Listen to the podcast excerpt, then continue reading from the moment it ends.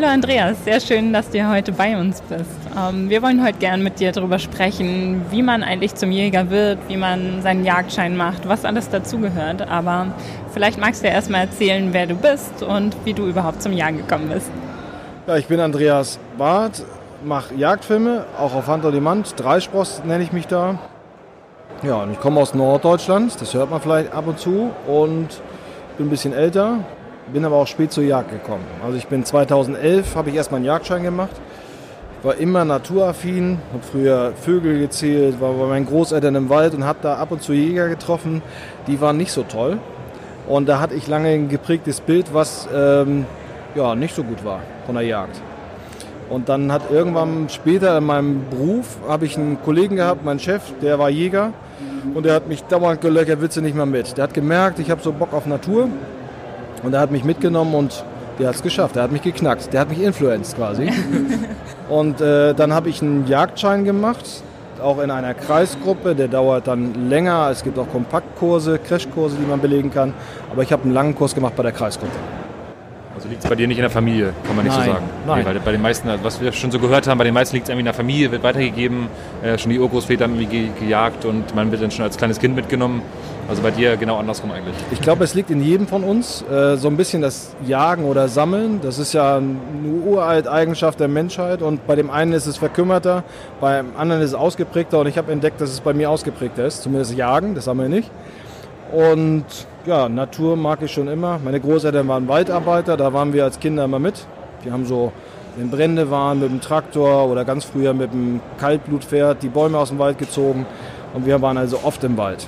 Und äh, das hat sich irgendwie dann zusammengefügt. Schicksal, würde ich sagen. Also seit 2011 hast du deinen Jagdschein? Ja. Ähm, wann warst du das erste Mal auf der Jagd? Direkt? Warst du vorher schon mal mit und so, mitgelaufen? Oder? Ja, bei dem Kollegen eben, Ja. meinem Chef, der hat mich da mitgenommen und da gab es so eine Schlüsselszene, abends, Sommer, tolles Wetter, die Abendsonne geht unter und da war so eine Wiese, die war nicht gemäht und da kam ein Rothirsch raus.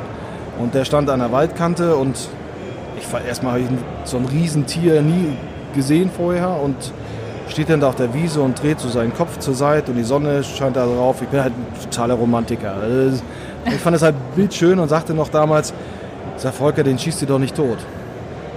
Ja, und das war so der Einklang. Ich habe dann, müsste den Namen geben und so weiter. Also solche Geschichten, die man da als Nichtjäger ahnungslos sagt. Aber ähm, ich jag immer noch in dem Revier und ich habe nie wieder einen Rothirsch gesehen da. Also Und es hab, war so habt eine ihr den damals dann erschossen? Oder? Nein, nein, nein, nein, nein, weitergegangen. nein. Gibt da Vorgaben auch, ob, du, ähm, ob das im Bejagungsplan drin ist, ob der frei ist. Gerade bei Hirschen gibt es da Regeln in Deutschland, wie alles eigentlich Regeln hat in Deutschland. Und na klar, wenn du mit Waffen umgehst und wenn du in die Natur eingreifst, gibt es immer Regeln. Und die muss man auch kennen, wenn man den Jagdschein macht.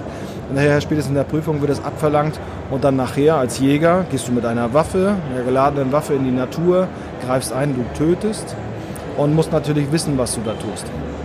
Der Anspruch ist natürlich dann auch hoch an deine Physis, an deinen Geist, äh, auch klar zu sein und zuverlässig zu sein. Wie war deine erste eigene Jagd?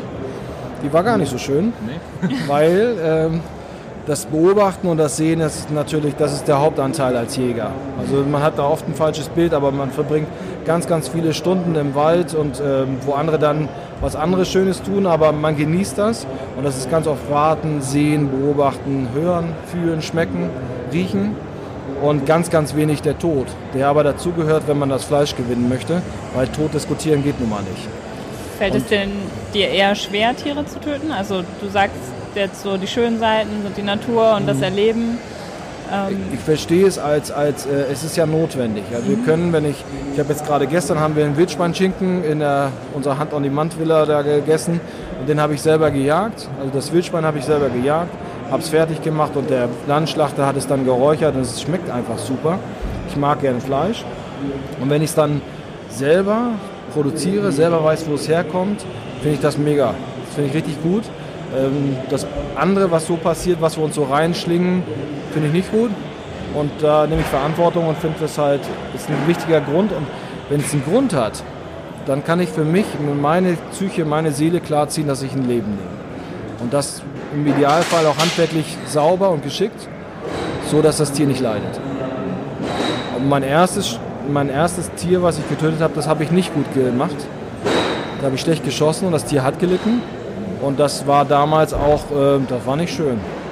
Ich habe nicht, hab nicht geweint, aber ich war nicht, also Scham, Trauer, Mitgefühl mit dem Tier. Und ja, es hat gelitten und das war auch Ansporn, besser zu werden. Was für ein Tier? Bitte? Was war das für ein Tier? Ein Rehbock war das. Eigentlich soll das immer der schönste Moment sein im Jägerleben als junger Jäger, dass man, ja, wenn man das dann macht, dass alles perfekt läuft. Und das ist aber Jagd nicht.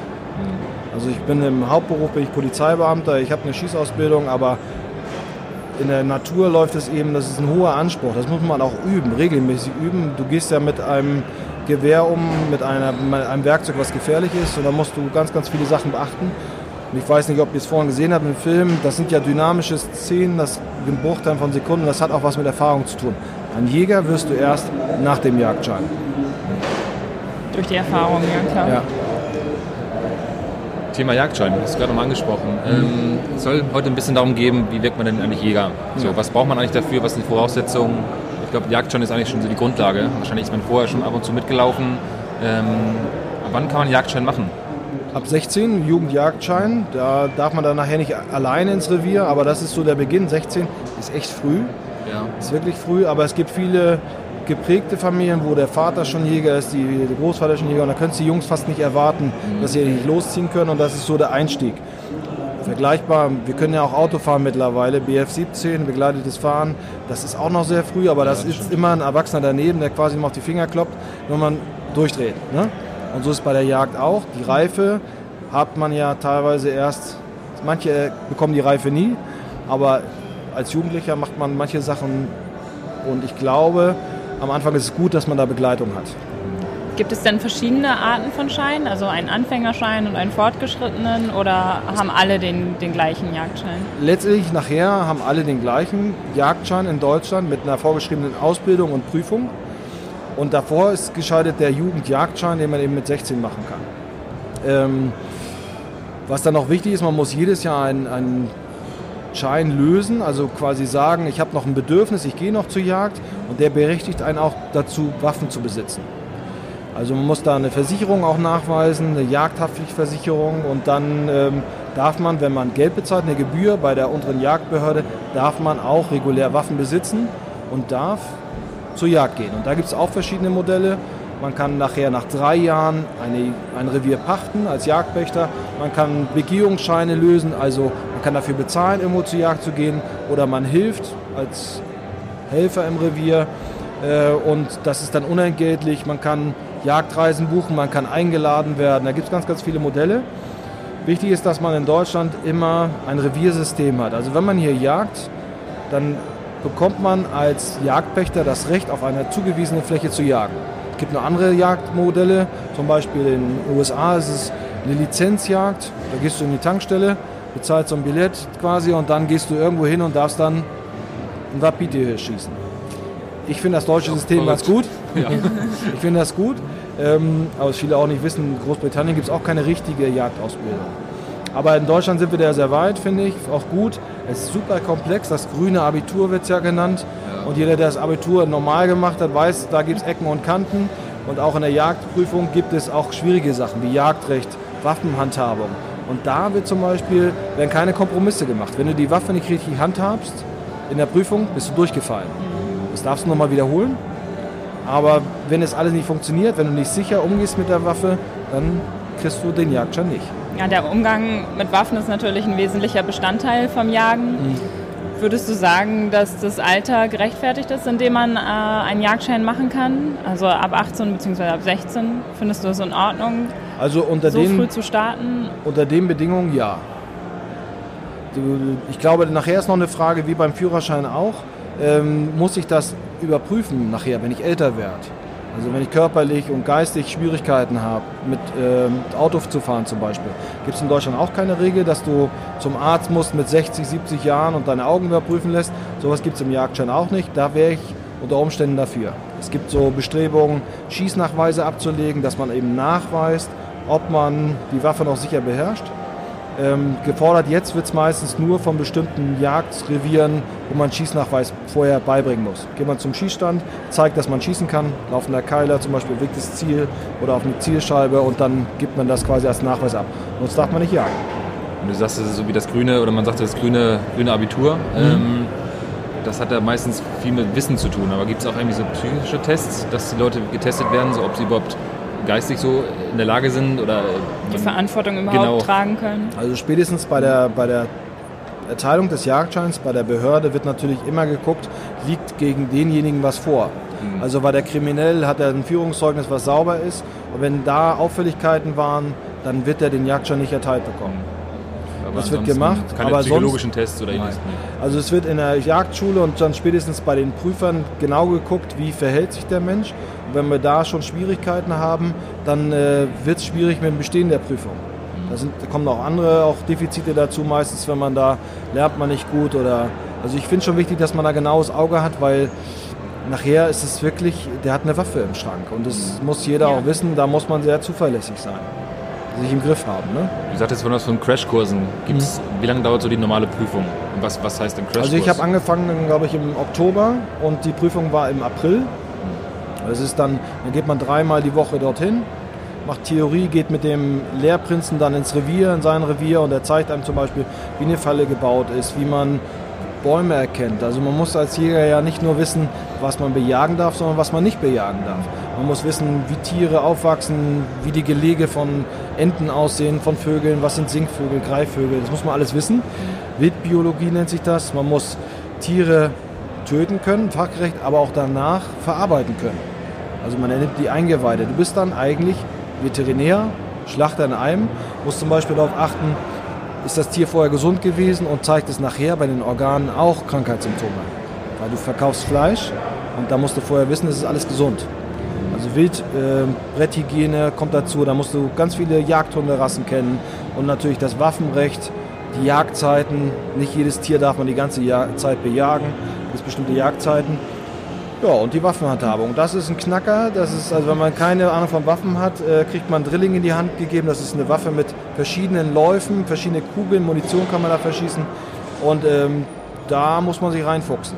Aber kriegt man hin, muss es aber üben. Ja. So, und dann nachher, nach der Erlangung des Jagdscheins, wenn man Jagdmöglichkeit hat, das ist der, das Riesenproblem. Wir haben, glaube ich, jetzt 400.000 Jäger fast in Deutschland. Im letzten Jahr waren es, glaube ich, allein 18.000, die neu den Jagdschein gemacht haben immer mehr Frauen übrigens, was ich gut finde. Ja. Und danach Anschluss zu bekommen in der Jägerschaft und aktiv jagen zu gehen, Jagdmöglichkeit zu haben. Wann dann merkst du das? Dann lernst du auch zu jagen. Hast du schon mal erlebt, dass jemand ganz leichtsinnig mit seinem Jagdschein umgegangen ist und sich nicht an die Regeln gehalten ja. hat? In meinem Job natürlich habe ich das schon mitbekommen und ähm, auch tatsächlich im, im, Jagdalltag selbst. Also die schwarzen Schafe, die ich früher als Jugendlicher, die gibt es, aber ich habe mittlerweile gemerkt, dass von den ganz, ganz vielen Menschen äh, nur ganz, ganz wenige auch schwarze Schafe sind, wie es immer ist. Wir sind auch nur ein Querschnitt der Gesellschaft und da gibt es natürlich auch ein paar, die passen da nicht rein. Und äh, für uns als Jägerschaft ist es wichtig, dass wir sagen, du gehörst ja eigentlich nicht her. Oder man, man weist die Leute darauf hin, auf ihr Fehlverhalten und ist offen und auch kritisch, auch selbstkritisch. Was ist da, was ist da passiert? Gibt es irgendwas, was sich besonders eingeprägt hat? Das habe ich in meinem Beruf gehabt, da kann ich keine Einzelheiten sagen, aber es geht natürlich um Alkohol, Drogenkonsum. Dann äh, gibt es noch Sachen, dass auch Jäger mal in schlechte Situationen kommen, familiären Streit haben. Und dann ist man als, als, als, äh, als, als Staat immer auch vorsichtig, weil da Waffen im Spiel sind. Und das muss jeder Jäger wissen. Wenn man Waffenbesitzer ist, dann kommt die Polizei nicht mit der normalen Uniform, sondern mit dem geschützten Helm und mit der Maschinenpistole zum Hausbesuch. Vielleicht nochmal kurz auf diese Prüfung zurückzukommen. Wie läuft das ab? Gibt es da so einen mündlichen Teil, praktischen Teil? Äh, macht man erst nur Theorie, dann irgendwann Praxis? Wie läuft mhm. das so grob ab? Ja, also anders als beim Abitur gibt es äh, natürlich einen schriftlichen Teil, ganz viele Fragen, die man beantworten muss in den verschiedenen Themenfeldern. Und dann gibt es noch eine mündliche Prüfung. Ich habe damals die mündliche Prüfung im Abitur nur machen müssen, weil ich in Mathe schlecht geschrieben habe. Aber hier kommt immer mündlich dazu und da ist dann auch nochmal natürlich alle Themengebiete werden abgeprüft. Meistens fragt man auch mal nach, mal nach, was in der schriftlichen verkehrt gelaufen ist, um nochmal zu gucken, hat er da in dem Test vielleicht sich nicht gut ausdrücken können. Und dann geht es um Waffenhandhabung. Und dann kommt wirklich, dann spielt man in der Theorie mit nicht geladener Waffe natürlich, spielt man Jagdsituationen durch und schaut, ist der fit. Nachher kommt Stress dazu, also dein, dein Adrenalin kommt dazu und wenn das, was du bis dahin nicht trainiert hast, das rufst du dann nicht ab. Also prüft man das in der Prüfung und äh, da muss man auch wirklich üben. Finde ich aber gut. Definitiv. Also ja. Übung macht den Meister. Und ich glaube, Ab- dann absolut. schafft man es. Ja. Ja, Ähm, muss man die Prüfung regelmäßig wiederholen? Nein. Also wir haben ja diese Diskussion, so, ich sag mal, Thema Führerschein, ältere Leute, ähm, auch beim Jagdschein, Nein. keine Nachprüfung oder ähnliches. keine Nachprüfung und Keine- äh, ist nicht geplant. Und ähm, hatte ich ja vorhin schon mal angerissen, also gerade wenn es nachher ins hohe Alter geht, ähm, wir sind, also das ist natürlich so eine Art Hobby, es ist aber manchmal auch mehr als ein Hobby, es ist eine Passion, sagt man gerne. Und ähm, das ist wie manchmal auch, Führerschein, glaube ich, will ich nicht vergleichen, aber den Führerschein abzugeben bedeutet keine, keine Mobilität mehr zu haben. Ja. Wenn du den Jagdschein abgibst, darfst du nicht mehr jagen gehen. Natürlich kann man mit der Kamera jagen gehen, mit dem Fernglas, aber du darfst nicht mehr den Zugang zu einem Jagdrevier. Und das ist ein ganz, ganz heftiger Schritt für viele Leute. Zu sagen, ich, ich gebe jetzt freiwillig meinen Jagdschein ab. Das, das passiert nicht und da wäre ich schon ab einer bestimmten Altersgrenze zumindest für einen ärztlichen Check. Ja. Gibt es Ja. da so, also es gibt ja keine Vorgaben, wann man ihn abgeben muss, aber was ist so das Durchschnittsalter? Oder sind die, Die Leute geben ihn gar so- nicht ab, die geben ihn ab, nicht? wenn sie in der Kiste sind. Also Okay, wenn sie gestorben okay. sind, dann geben sie ihn ab. Okay. Ja, also es wirklich ist ganz bis zum selten. Tod. Bis zum Tod, genau. Oder ähm, es passiert vorher irgendwas, was auffällig ist. Okay, naja. Ja, und ähm, es ist ein Unfall, Jagdunfall oder man fällt irgendwie, wird kriminell. Es gibt ja, sobald du unzuverlässig wirst, das kann durch eine Straftat sein, du fährst betrunken Auto oder du, es geht auch so weit, dass du andere Straftaten begehen kannst, dann wirst du unzuverlässig und bekommst eine Sperre für den Jagdschein. Fünf Jahre. Okay, Darfst du dann keinen Jagdschein haben, darfst auch keine Waffen haben. Das wird dann verwaltungsrechtlich quasi auferlegt. Selbst wenn man und- in anderen Bereichen Straftaten begeht, die nicht Ja, zum zum Beispiel. Rechtsradikalität. Okay. Ja, gut. Ne? Ja. Und äh, dann zeigst du, dass du nicht ähm, dich an das Gesetz hältst. Mhm. Und das ist aber eine Gesetzestreue, wird den Waffenbesitzern abverlangt. Okay. Dann gibt Macht ne? eigentlich Sinn, ja. Also, Ja, anders macht es keinen Sinn. Also, Nee, genau. das, also ähm, das ist eine verantwortungsvolle Sache, die wir bekommen. Auch sagen wir, mal, einen guten Vertrauensvorschuss vom Staat. Ein Jäger zum Beispiel hat keine Begrenzung seiner Langwaffen. Er kann so viele Waffen, wie er haben will, haben. okay. Und ich kenne auch einige, die sehr, sehr viele Waffen haben. Ich habe jetzt nicht so viele Waffen, aber es gibt einige, die haben viele Waffen für alle Möglichkeiten oder weil sie sie schick finden. Und äh, da gibt der Gesetzgeber keine Vorgaben. Also, wenn wir gerade bei der, beim Thema Kriminalität sind, Mhm. gibt es auch Leute, die ähm, Jagdscheine fälschen? Also gibt es sowas in Deutschland oder gibt es sowas? Nee, habe ich noch nicht mitbekommen. Äh, habe ich noch nicht mitbekommen. Und ähm, ich glaube, dafür ist die Gemeinschaft auch zu eng. Also wenn du guckst auch schon genau, wie die Leute, mit denen du jagst, wie die drauf sind, wie sind die zum Jäger geworden. Man kennt sich auch über Jahre hinweg. Und da wird das, glaube ich, schnell allen auffallen. Ich glaube schon, wenn einer einen Jagdschein entzogen bekommt, dass man da vielleicht gucken könnte, versucht er quasi nach außen hin das deutlich zu machen, wenn er kontrolliert wird von der Polizei. Aber mir ist kein Fall bekannt. Ähm, eins muss man sagen, entschuldige, dass ich da nochmal, Ja, gerne.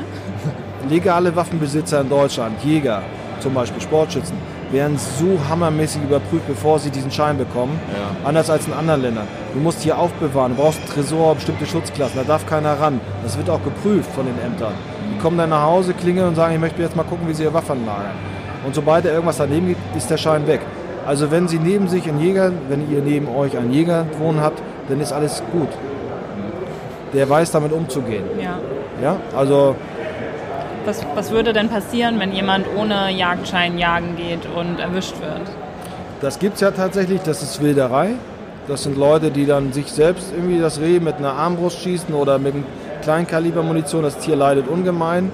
Es fehlt das Wissen und auch die Möglichkeit natürlich. Und dann leiden die Tiere und das ist Wilderei, das ist ein Straftatbestand. Und dafür kann es auch in Gefängnis gehen. Passiert.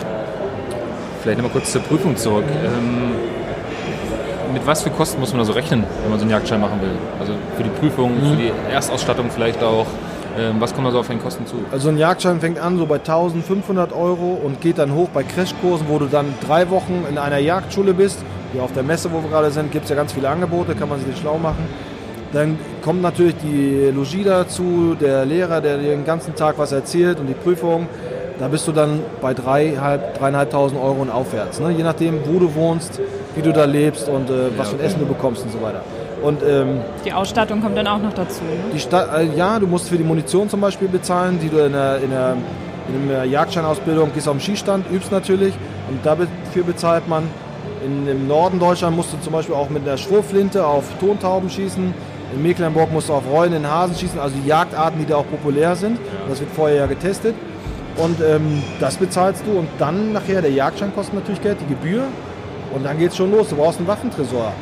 Also Hobbys, Passionen sind nie günstig. Also ob du segeln gehst, tauchen, alles kostet Geld, fotografieren. Und ein Tresor zum Beispiel musst du 1000 Euro schon mal rechnen. Den brauchst du, bevor du überhaupt eine Waffe kaufen kannst. Das fragt die Behörde. Und dann geht's eigentlich, am Anfang brauchst du eigentlich nicht viel. Gummistiefel, Fernglas, eine gute Jacke und eigentlich brauchst du jemanden, der dir Jagdmöglichkeit gibt. Und dann entwickelt sich das, je nachdem, wo du jagst, was du auch noch brauchst. An Waffen, an toller Optik, ähm, ob du was für die Nacht hier brauchst. Und ähm, der Rest ist nachher Geschmack. Wir haben ja viele Jägerinnen, gibt, der Markt wird immer größer, dann muss es vielleicht manchmal ein bisschen figurbetonter sein. Manche legen überhaupt keinen Wert, die wollen einfach billig und da kannst du auch von bis ausgeben. Wie hoch ist die Durchfallquote bei den, bei den Tests? Das weiß ich nicht. Das Ja. Also wenn der, so- wenn der so schwierig ist, wahrscheinlich gibt es da schon gewisse Durchfallquote.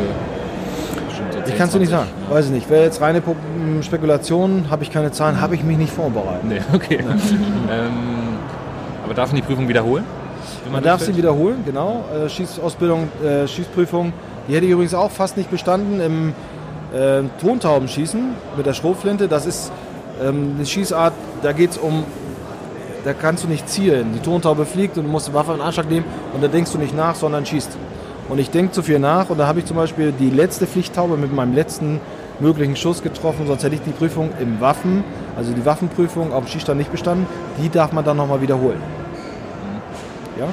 Im Einzelheiten, das ist auch Ländersache. Ja. Also wir haben Landesjagdgesetze und auch die jeweiligen Länder bestimmen, wie die Jägerprüfung aussieht und wie man das wiederholen darf und so weiter. Das ist dann das Typische in Deutschland. Jedes Bundesland macht seinen eigenen Brei. Wo ist es denn am einfachsten? In welchem Bundesland? Kann man das so sagen? Also man sagt immer so, in Hamburg ist das Abitur so viel wert wie Realschulabschluss in Niedersachsen. Kann man das beim Jagdschein auch sowas? Oh, ich glaube, das gibt es nicht. Nein, nee, ich glaube, das überall, nicht. gleich schwer Ja. oder ähnlich Ja. gleich schwer. Weil ich glaube, der, der, der Stoff ist ja auch ähnlich. Und ähm, ich glaube, das, was schwer ist, ist ähm, zum einen, sich das Wissen reinzuprügeln, wenn man keine Vorerfahrung hat. Und da fehlt es manchen einfach an, an der Lernmöglichkeit. Ähm, in meinem Jagdschein zum Beispiel waren Jungs, die waren hoch passioniert, aber die hatten Lese- und Rechtschreibschwäche. Und äh, da war es natürlich schwierig in der schriftlichen Prüfung, äh, das irgendwie zu formulieren und das Ja, in der Zeit auch zu lesen. Das sind dann einfach auch Defizite, die können wir nicht ausgleichen. Ähm, aber grundsätzlich ist der Standard schon sehr hoch. Schafft nicht jeder. Aber die Zahlen weiß ich ja nicht. Zum Thema Trainings. Gibt es eigentlich auch außerhalb der Jagdzeiten irgendwie ein Training, ein Schießtraining, was du machst, wenn du gerade nicht jagen gehst? Außerhalb vielleicht deinem Hauptjob. Außerhalb Ja. ja, das sind ja unterschiedliche Schießtrainings. Ne? Bei der Polizei schießt du mit Kurzwaffen, Pistolen, automatischen Waffen, äh, Maschinenpistolen. Das verwendet man bei der Jagd nicht immer. Also halbautomatische Waffen gibt es bei der Jagd. Das ist übrigens so ein bisschen verpönt. Ähm, aber das würde zu sehr ins Detail gehen. Es gibt eigentlich so eine Selbstverpflichtung, dass man regelmäßig auf den Schießstand geht und übt. Und spätestens, wenn die Jagdsaison wieder beginnt, im Mai geht das eigentlich los mit dem Beginn der Jagd auf den Rehbock, gehen die Leute nochmal auf den Schießstand und prüfen ihre Waffe. Da kann auch was passieren, wenn man gegenschlägt, dann ist die Zieloptik nicht mehr genau äh, getrimmt und dann muss man das überprüfen, sogenannte Kontrollschüsse machen und üben. Und das gleiche gilt vor Drückjagden, dann macht man bewegte Ziele, beschießt man ja und das muss man einfach üben vorher. Ja. Und äh, wenn du das nicht übst, dann hast du eine schlechte Trefferquote. Und äh, deswegen, das will ja keiner, weil wir Tiere mögen, auch wenn es manchmal anders aussieht. Aber wir wollen kein Leid ähm, zufügen und ähm, wollen sauber arbeiten, sauberes Handwerk abgeben. Das musst du immer üben. Ja. Ja? Wie oft bist du dann so unterwegs zum Jagen? Also im Moment leider nicht zur Jagd. Jetzt bin ich auf der Messe. Ich habe mit äh, Erschrecken festgestellt, dass bei uns ein bisschen Schnee liegt. Und das ist eigentlich nachts Hammer, weil dann siehst du die Füchse und die Wildschweine besser. Aber jetzt ist Messe. Aber sonst versuche ich nicht mehr als fünfmal die Woche zur Jagd zu gehen. Und je nachdem, was gerade los ist. Und wie es zu Hause auch passt. Ne? Ich habe Familie, ich habe einen Job. Aber ich versuche regelmäßig zur Jagd zu kommen. Hast du Kinder oder Ich habe Kinder, ich habe zwei Kinder. würdest du auch wollen, dass die immer mal zur Jagd gehen? Oder würdest du, Also kommen die auch schon mit? Ja, die waren auch schon mal mit. Ähm, mein Sohn ist jetzt 18 geworden gerade, das wird kein Jäger. Aber der, das macht auch nichts. Ich habe irgendwann mal so einen Impuls gesetzt. Da waren wir zusammen los. Wer weiß, vielleicht kommt dieses der Keim, vielleicht keimt er irgendwann auf, das Körnchen. Und meine Tochter, die mag halt sehr Tier, sehr tierlieb. Und ähm, es kommt ein Jagdhund dieses Jahr. Und ein Jagdhund hat schon den einen oder anderen zum, zum Jagdschein gebracht. Also ich glaube, irgendwann vielleicht, mal gucken, soll sie entscheiden. Ja. Was machst du, wenn du nicht gerade jagst? Also ich meine, Polizei nimmt wahrscheinlich auch Hauptjob viel, Der viel Job Zeit viel und dann äh, die Jagdfilmerei ist auch viel Zeit. Ne? Ja. Und sonst ruhe ich mich auch mal aus ab und zu. Vielleicht so ein bisschen abschließend noch, was würdest du so ähm, Laien oder Mhm. zumindest Leute, die sich dafür interessieren, Jagdschein zu machen, raten? Mit so ein paar Sätzen. Was ist das Wichtigste? Das Wichtigste ist nicht einem Trend zu folgen, sondern mal genau in sich reinzuhören, ist das wirklich was für mich. Also es ist schon eine kostspielige und auch anstrengende Ausbildung und äh, es wäre schade, wenn man da so viel Zeit und Geld investiert und nachher das nicht lebt. Es ist ein Zugang zu einem, einem besonderen Leben. Als Jäger ist man viel dichter an der Natur. Du kannst so auch spazieren gehen und kannst die Tiere angucken. Du bist viel dichter, viel closer dran. Und äh, das muss man mögen und wollen. Also vorher klar sein, will ich das? Dazu geht man mal mit dem Jäger mit, schaut sich das an, schaut sich auch die nicht so schönen Dinge an, die da auch dabei eine Rolle spielen und macht sich schlau. Und dann geht man in die Ausbildung, schaut, ob ich das schaffe. Und dann hat man die Möglichkeit. Dann hast du den Schlüssel für das große Tor zur Natur. Wir haben gehört, dass du auch schon in Afrika warst zum Jagen. Hast Mhm. Ja. du Lust, da vielleicht noch ein bisschen was drüber zu erzählen? Ja, erzähle ich ja morgen noch mal was im Vortrag, aber ich will nicht viel vorwegnehmen. Afrika spaltet die Gesellschaft und auch die Jägerschaft. Afrika steht für Trophäenjagd, für Gatterjagd, für Neokapitalismus, also Kolonialisierung. Da kommen die Weißen nach Afrika und schießen die großen Geweihe und Tiere tot und die Big Five Leoparden und Elefanten. Ich wollte immer schon nach Afrika. Ich habe als Kind, äh, gab es immer am Wochenende diese Tierdokumentation von, von Sielmann zum Beispiel. Dann habe ich hier den Mund auf und habe ich da hingeguckt und wollte es immer mal real sehen. Das habe ich letztes Jahr gemacht und ähm, mir auch selber ein Bild gemacht. Das, was an so an Jagdfilmen im Netz ist, fand ich nicht so toll. Also da fährt man mit dem Jeep in die Natur, dann steigt man ab, macht Peng, dann zieht man das irgendwo hin, dann kommt noch Musik, die afrikanische Musik und das war's. Ja. Und mein Anspruch war, okay, wie kriegst du das in den Film transportiert, ohne dass die ganzen Klischees bedient werden und ein reales Bild kommt. Ich glaube, es ist mir ganz gut gelungen. Zwei Teile sind schon draußen, dann insgesamt fünf, fünf Teile. Und ähm, ist zu komplex, es darzustellen, aber es ist der Werner von Seidels, bei dem ich war, das ist so eine Farm dort in Namibia, Immenhof heißt das, das sind deutsche Siedler, die Anfang des Jahrhunderts, letzten Jahrhunderts dort ausgesiedelt sind und die vierte Generation ist das jetzt. Und er hat ein schönes Statement gesagt, die Tiere müssen in Afrika einen Wert haben. Und wenn sie keinen Wert haben, werden sie gewildert. Das stimmt. Also die Leute, denen geht es nicht immer so gut wie uns. Und wenn Hunger da ist, dann geht man los und wildert. Und wenn ich aber Geld damit verdiene, dann kann ich mir mein Essen kaufen und brauche nicht wildern. Ja, Er hat es mal an diesem klassisch, an diesem klassisch, an diesem Leoparden erklärt.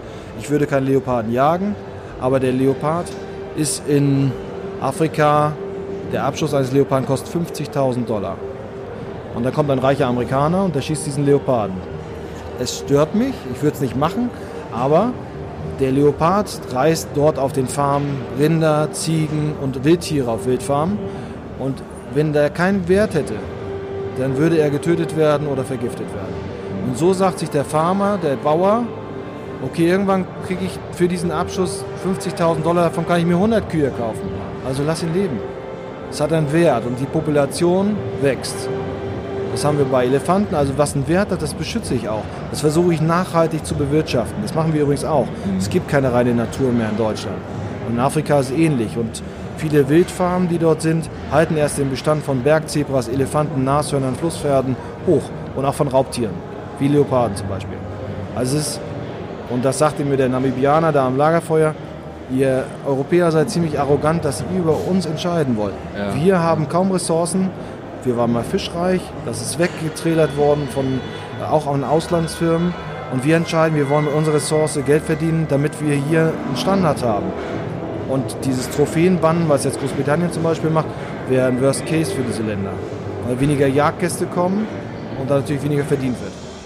Gegenargument, fotografieren, da kannst du natürlich auch eine Safari fahren und machst Fotos, Ja, habe ich auch gemacht.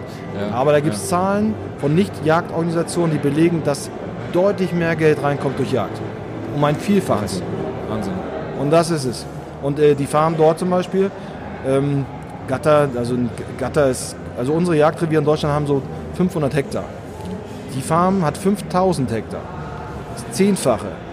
Gibt es natürlich drumherum einen Zaun, das habt ihr bei eurem Grundstück auch. Ja. Aber so ein Oryx springt da ganz locker rüber. Und auch wieder zurück, wenn es ihm da gefällt. Ja. Also geht es um Landschaft. Also wir könnten da Stunden drüber reden, aber macht euch selber ein Bild und glaubt nicht alles, was erzählt wird. Finde ich sowieso gut. Seid offen, tolerant. Das ist bei der Jagd gut. Als Nichtjäger, guckt euch das an, habe ich ja auch gemacht. Und manchmal überzeugt es vom Gegenteil, manchmal nicht. Und bei Afrika, Afrika ist ein wunderschönes Land und einmal im Leben müsst ihr das gemacht haben. Nicht unbedingt mit der Jagdwaffe, könnt auch mit dem Futterapparat. Hauptsache, die kriegen da auch ein bisschen Geld. Wo es gerade so ums Thema Informieren geht, deine Filme aus Afrika äh, findet man auf äh, Hand on Demand, oder? Ja, genau. Was findet man da in den Filmen?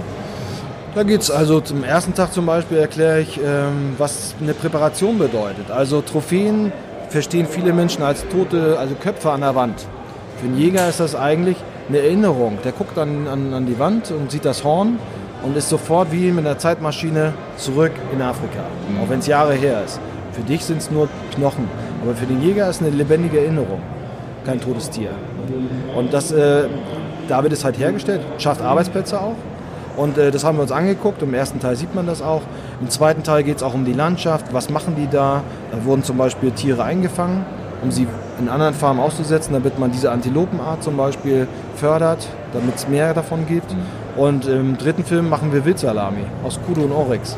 Es geht auch viel um Essen, um die Leute dort, wie leben die da, wie verdienen die ihr Geld. Und ähm, irgendwann wird auch mal ein Tier da sterben, aber irgendwie im vierten Teil oder fünften Teil. Was ist es so, dass du sagst, ähm, sollten nur erfahrene Jäger vielleicht ins Ausland gehen? Oder ist es so, man lernt da neuere Dinge und ähm, das wäre vielleicht auch für Laien ganz gut oder für Anfänger ganz gut? Das ähm, kann man ja nicht vorschreiben. Und äh, meistens hängt es am Geldbeutel. Also Afrika ist sehr, sehr teuer. Allein der Flug kostet sehr viel Geld. Das können sich junge Menschen meistens nicht leisten. Und äh, ich glaube, da ist schon so ein Regulativ davor.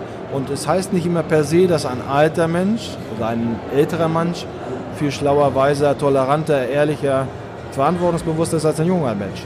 Es kommt auf Erziehung an und auf den Jagdreiseveranstalter. Da muss man ganz genau hingucken. Es gibt da auch schwarze Schafe. Ich habe letztens gerade einen Film gesehen, Mia und der weiße Löwe. Das ist ein Anti-Löwenjagdfilm aus Südafrika. Und äh, das gibt es sicherlich in Afrika auch. Das heißt also genau hinzugucken und zu gucken, dass ich mir einen aussuche, den ich unterstütze und nicht den, der Scheiße baut. Hast du Also noch irgendw- informieren. Entschuldige. Hast du dann noch irgendwelche Tipps und Tricks für Anfänger, die du mit auf den Weg geben würdest? So abschließende Worte, irgendwie ja, Tipps und Tricks für Leute, die sich vielleicht interessieren, ähm, die interessiert sind. Ist da irgendwas, wo du sagst, beschäftigt euch erstmal vielleicht ein paar Jahre damit oder lauft erstmal mit? Ja, einmal einfach mal mitgehen und gucken, wie das auf einen wirkt. Und nicht nur ein YouTube-Video oder Hand-on-Demand-Video angucken. Das Mit dabei ist, äh, sein. Das ist Entertainment, da kann man auch sicherlich, manche Videos, die bringen dir auch Wissen bei, wie es nachher läuft, wie du taktisch auch rangehst, was du besser machen kannst. Aber das Spüren draußen in der Natur, was du nachher auch, du jagst ja nicht am Computer. Rausgehen, ne? mitgehen mit dem Jäger und dann nachher gucken, ist das was für mich und ich habe es nie bereut, also ich kann es nur empfehlen. Wenn wir mehr von dir sehen und hören wollen, dann finden wir dich auch auf Instagram, richtig? Oder? Überall. Du musst einfach bei Google, die Google-Maschine sucht immer nach Wörtern und mein Wort ist Dreispross. Eingeben und da kriegst du alles ausgewogen. YouTube, Instagram und Hand und Niemand. Sehr schön. Andreas, wir danken dir sehr für deine Zeit. Vielen Danke. Dank, dass wir dir so viele Fragen stellen durften. Waren echt viele Fragen. Und alles Gute für dich. Danke, euch auch. Weidmannsheil. Weidmannsheil. Heil. Mehr zum Thema Jagd und die besten Jagdvideos im Netz findest du auf www.handondemand.com.